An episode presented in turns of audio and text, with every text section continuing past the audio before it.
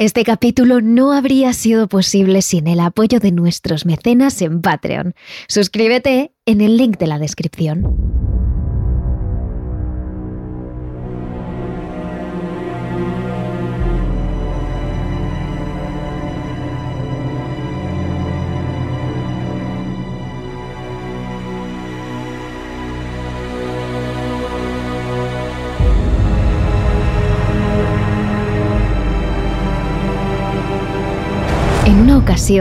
La propia Lorraine Warren dijo, Hace 20 años, la policía casi nunca asistía a nuestras conferencias, y los que venían era evidente que se sentían avergonzados de estar allí. Por aquel entonces las personas con habilidades psíquicas éramos consideradas, en el mejor de los casos, actores, y en el peor, charlatanes. Pero hoy en día son muchos los departamentos de policía de todo el país que se ponen en contacto de forma regular con una persona dotada con habilidades psíquicas, como es mi caso, para que les ayudemos en investigaciones de todo tipo. En ocasiones, cuando el caso no se consigue resolver ni dar con los culpables, se llega a utilizar el comodín de hablar con un medium o una persona con habilidades psíquicas para que pueda descubrir más cosas sobre lo sucedido. Pero por desgracia, aún a día de hoy, si se llega a este punto los agentes lo realizan con la máxima discreción y secretismo posible, porque les sigue dando cierta vergüenza dejar en manos de alguien altamente sensible una tarea propia de un profesional. Pero es que si se da con la persona correcta, la que de verdad tiene ese don, se puede llegar a resolver un caso Personas como el matrimonio Warren, capaces de ver más allá de las pruebas forenses y de los análisis de los investigadores. En concreto, Lorraine tenía la capacidad de sentir las vivencias de ciertas personas que ya no estaban ahí, como si sus últimos recuerdos hubieran quedado suspendidos en el aire justo en el lugar donde perdieron la vida. Eso, entre otras capacidades, permitió a Lorraine con los culpables de varios asesinatos. Y hoy os queremos hablar de uno, el que más le hizo sufrir a Lorraine, el que más tiempo le costó recuperarse. Un caso apenas conocido por la gente que se dio allá por la década de los 50. Uno que cuenta los propios Warren junto a Ed Gorman en su libro Cazadores de Fantasmas. Os estamos hablando del asesinato de Bárbara Harris. Terrores nocturnos con Emma Entrena y Silvia Ortiz.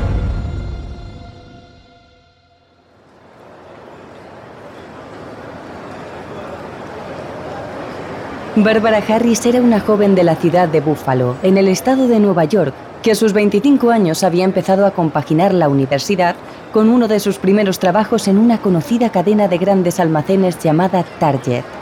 Aunque no tenía el mejor horario porque trabajaba hasta tarde, estaba contenta con lo que había conseguido hasta ahora. El jefe confiaba en ella y sabía que en no mucho tiempo podría conseguir un ascenso y quizás, antes de lo que se pensaba, podría independizarse. Una noche del 12 de abril, como casi todas las noches, Bárbara se quedó trabajando en los almacenes hasta la hora del cierre. Salieron del gran polígono unos pocos compañeros y ella, los que quedaban a esas alturas, y entre risas, juntos cerraron el negocio. Tras unos minutos hablando, los jóvenes finalmente se despidieron y tomaron rumbos diferentes. Esa noche hacía una temperatura perfecta, y eso mezclado con la buena jornada de trabajo que había tenido ese día, hizo que Bárbara optara por volver a casa dando un paseo. Un paseo bastante más largo de lo normal. Iba con su música y las manos en los bolsillos, totalmente despreocupada, paseando por el camino iluminado paralelo a las vías del tren. Pasó delante de la cabina del guardagujas, el encargado de cambiar de sentido la dirección de las vías del ferrocarril, que a esas horas reposaba en su asiento con aire aburrido. Ambos se miraron, como ocurría siempre que ella pasaba por ahí. Los dos se conocían de vista, pero jamás habían hablado, ni tenían intención de hacerlo. Posteriormente, Bárbara se alejó de las vías para adentrarse por un terreno algo boscoso, por el que pasaba un estrecho camino dedicado tanto a peatones como a coches. Los árboles se mecían ligeramente de un lado a otro, con sus hojas iluminadas por el frío y azulado color de la luna. Mientras la chica iba en dirección a la zona residencial, a escasos minutos de su casa, empezó a notar como esa zona más oscura del camino comenzaba a aclararse. La chica se dio la vuelta y vio como un coche recorría el sendero y se paraba junto a ella. Las ventanillas se bajaron y la chica sonrió. Conocía perfectamente a los tres hombres que viajaban allí dentro. Compartieron unas risas, carcajadas que a pocos metros de allí cualquiera hubiera podido escuchar. Como cualquier persona también habría oído claramente el grito desgarrador que salió de la garganta de Bárbara Harris segundos antes de morir. A la mañana siguiente, no muy lejos de ese sendero, el cuerpo de la joven fue encontrado en un desagüe de hormigón ubicado en la vertiente de la colina, que comunicaba la zona de las vías del ferrocarril con el área residencial. Había sido asesinada a golpes y las pocas pistas que había eran las huellas de un hombre que no pudo ser identificado, porque la lluvia de la madrugada había borrado las marcas casi por completo. El encargado de llevar el caso fue el teniente Grant Ferguson. No se sabe si le afectó más a él incluso que a la familia de la víctima, porque Grant mantenía una relación muy estrecha con los padres de Bárbara y había visto a la pequeña nacer. Para él, fue como perder a alguien de su familia. El teniente Ferguson, de 38 años, era un hombre orgulloso que había crecido en uno de los peores barrios de la ciudad. A simple vista tenía la apariencia de un exjugador de fútbol que se había abandonado en el paso de los años. Un hombre alto, corpulento, con el pelo canoso. A pesar de su cara de pocos amigos, cuando el teniente Ferguson consideraba a alguien su amigo, trataba a esa persona de la manera más cariñosa y atenta posible. Y de hecho así lo hizo con la familia Harris cuando tuvo que darles la terrible noticia de la muerte de su hija. Ferguson se encargó de que el resto de la policía tratase al matrimonio de la misma forma que hacían con las familias más adineradas de la zona. Atención, ayuda psicológica a su disponibilidad las 24 horas del día y mantenerles informados a cada minuto. Mientras tanto, el teniente se puso manos a la obra con el caso y pasó los primeros días de investigación intentando recopilar la mayor información posible sobre Bárbara Harris. Amigos, conocidos con los que mantenía relación, la universidad, su trabajo y no podían faltar las relaciones sentimentales. El teniente tenía claro que las primeras 24 horas de una investigación de un homicidio eran fundamentales y según pasaba el tiempo disminuían las probabilidades de encontrar al culpable. Así que no perdió tiempo y se puso manos a la obra.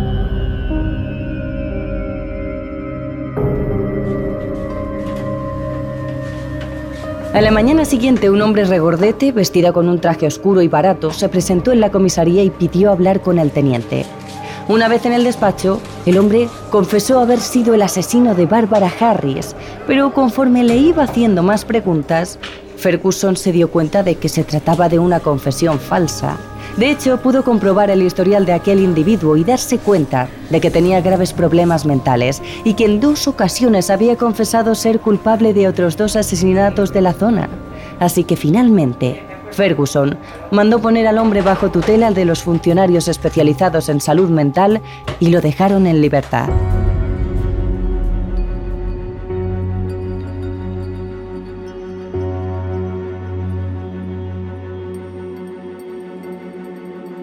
Lo que Ferguson pensaba resolver en una semana o menos se acabó alargando mucho más. Las primeras dos semanas el teniente entrevistó a todas las amigas, amigos, antiguas parejas y compañeros de trabajo que tuvieron relación con Bárbara. Mientras lo hacía, al hombre se le hacía imposible no pensar en aquella chiquilla a la que había visto crecer. Una joven agradable, extrovertida, inteligente y ansiosa, con ganas de comerse el mundo, que ahora solo existía en la memoria de aquellos que la recordaban.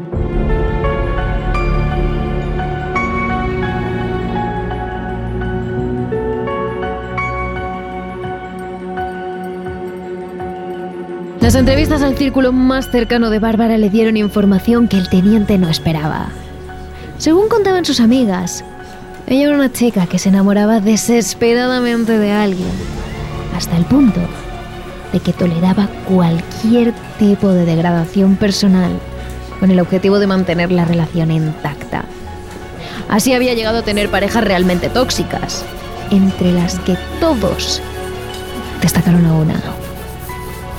Un nombre que Ferguson anotó en su cuaderno y subrayó como importante.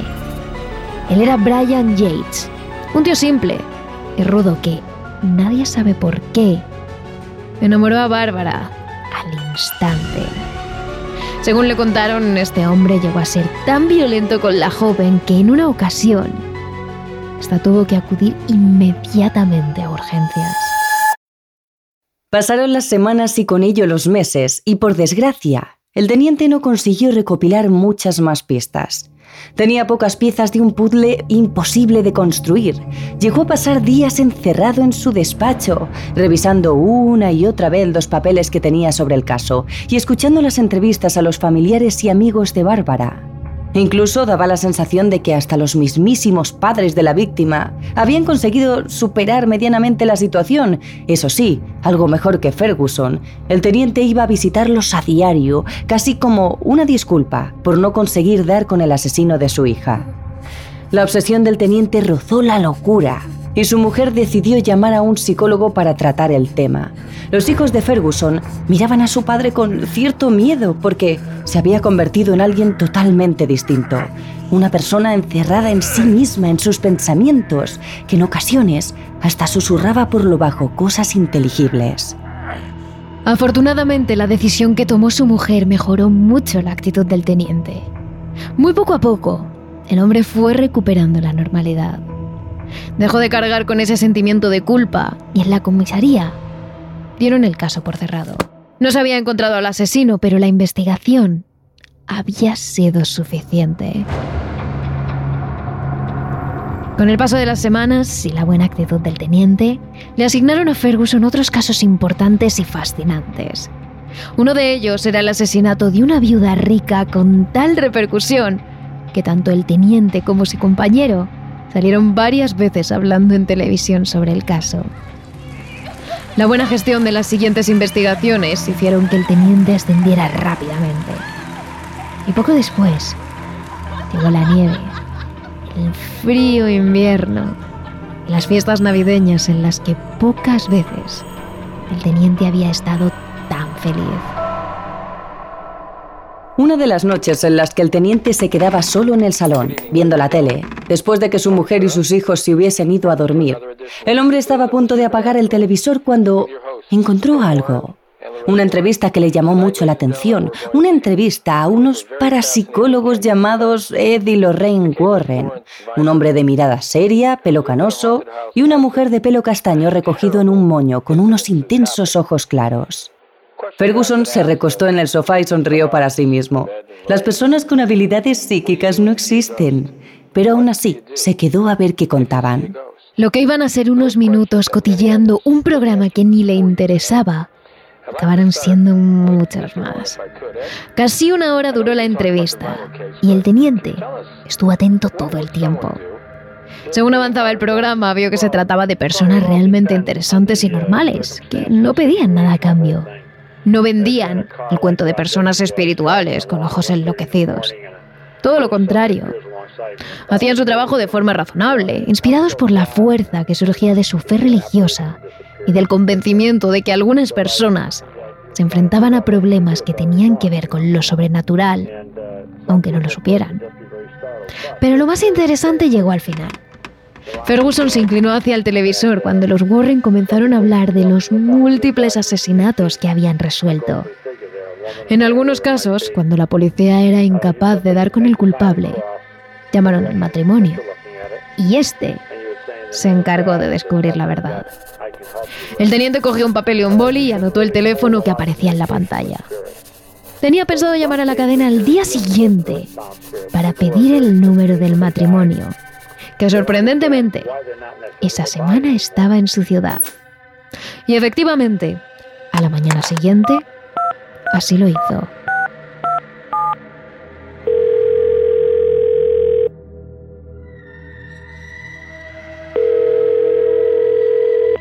Buenos días, quisiera hablar con Lorraine Warren, por favor. Soy yo misma. Soy el teniente Grant Ferguson, detective de policía. Anoche... le, le vi en un programa de televisión y aprovechando que está en el estado, me gustaría saber si podríamos hablar. Claro, dígame. Algo dudoso, el teniente comenzó a contarle el caso de Bárbara Harris, aquella investigación que tanto había consumido su energía y su tiempo, y que por mucho esfuerzo que Sí. hizo, jamás consiguió dar con el culpable. Tras escuchar atentamente, Lorraine advirtió al teniente de que su capacidad para ver en ocasiones era frágil y no siempre funcionaba. Aún así, la mujer haría el esfuerzo de recorrer la escena del crimen Dígame. junto a Ferguson e intentar resolver el caso. Sí. El teniente le dio la dirección de la comisaría donde se verían en pocos días. Cuando colgó, notaba su corazón acelerado. Estaba emocionado. ¿Resolvería por fin el caso que tantas horas le había llevado? El próximo martes lo sabría. Mientras tanto, esa noche Lorraine apenas pudo dormir. Entre sueños le despertaba siempre la misma imagen, la de un hombre negro que le miraba fijamente con una gran sonrisa. No sabía quién era, tan solo intuía que debía tener unos 30 años y parecía tratarse de un hombre con buena educación y muy inteligente. La única vez que consiguió dormir algo, al poco rato unos gritos en su mente despertaron a Lorraine. Eran los gritos de una joven. ¿Podrían ser los de Bárbara Harris? El trayecto hasta la comisaría duró unas cinco horas. Aquel día soplaba el aire y algunos camiones se balanceaban con las fuertes ráfagas de viento. El resto de vehículos circulaba a un ritmo lento, prudente. Finalmente, los Warren llegaron al destino media hora tarde. Pero el teniente Ferguson no dijo nada. Él llevaba ahí sentado desde primera hora de la mañana, intentando disimular su entusiasmo con el resto de compañeros, a los que no les dijo nada de la visita. Cuando se vieron, Ferguson no sabía cómo reaccionar. Estaba nervioso, taquicárdico. Le sudaban las manos y las axilas. El matrimonio Warren se limitó a sonreír con cierta calma. Estaban acostumbrados a ese tipo de reacciones por parte de las personas que le pedían ayuda. Tras compartir unas palabras de cortesía, los tres pusieron rumbo al punto exacto donde encontraron el cuerpo de Bárbara. Iban a pie. Es cierto que había que caminar un rato, pero la zona donde encontraron el cuerpo no era accesible para los coches. Ferguson iba adelante, mirando con atención cada paso que daba. El matrimonio le seguía en silencio. Se fueron adentrando en una zona embarrada, al final de las instalaciones del ferrocarril y alejados de la parte residencial de la ciudad. Lorraine comenzó a tener migraña. Cada pinchazo que notaba en la cabeza le hacía ver la imagen de aquel hombre negro, seguida de gritos, gritos de una joven que sonaban como ecos lejanos. Ed agarró la mano de su mujer y ambos continuaron caminando. Disculpe, teniente. Dígame. Bárbara era pelirroja Sí. y tenía los ojos verdes Sí. y un lunar en la comisura izquierda de la boca. Ah, sí. ¿La, la, la puede ver? Mejor sigamos caminando. Los tres continuaron el camino por un sendero estrecho que serpenteaba entre abedules y otros árboles de hoja caduca. El viento hacía sonar con fuerza las hojas y algunas ramas. Tras unos minutos de camino, Lorraine se dio cuenta de que estaba llorando. Sentía un profundo dolor en su interior. Jamás había estado tan triste. Lorraine cerró los ojos y vio a la joven caminar por este mismo sendero.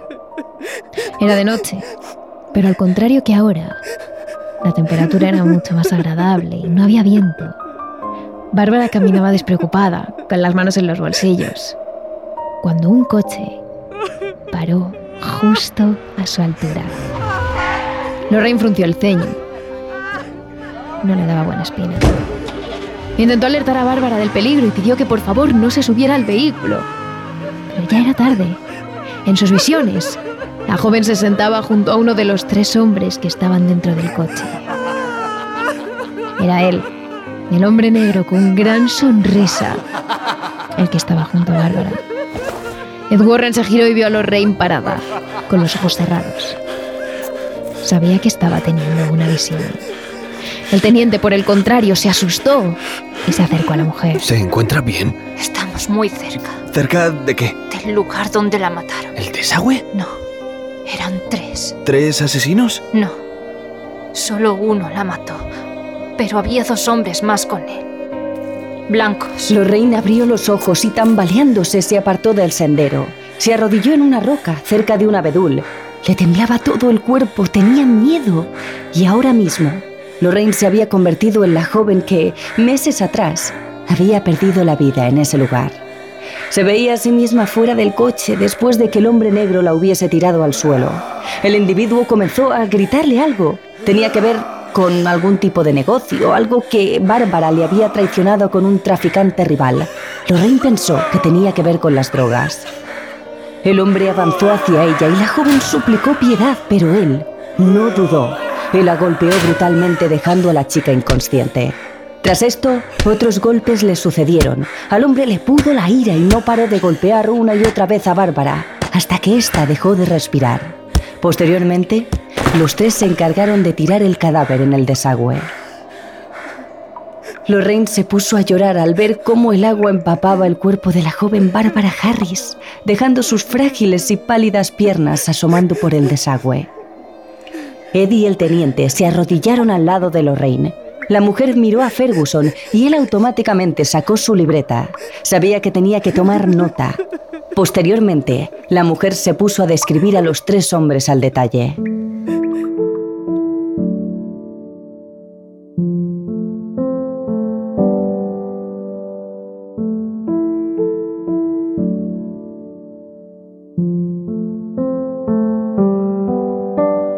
Tres días después, los tres hombres fueron detenidos. Al fin se resolvió el caso. Ferguson sintió que se quitaba una fuerte carga de encima. Tanto tiempo queriendo dar con los culpables y al fin lo había conseguido. Había hecho justicia.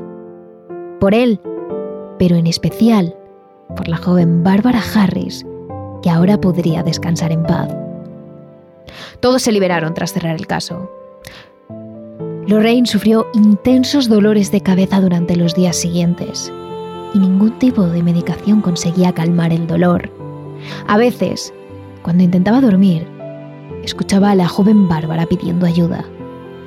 De hecho, jamás consiguió quitarse a esa joven de la cabeza. Durante el resto de su vida, a Lorraine no le gustó jamás hablar sobre ese caso, porque jamás experimentó una visión tan clara como aquella, y mucho menos un dolor tan intenso como ese. Aquel caso marcó a la parapsicóloga para siempre.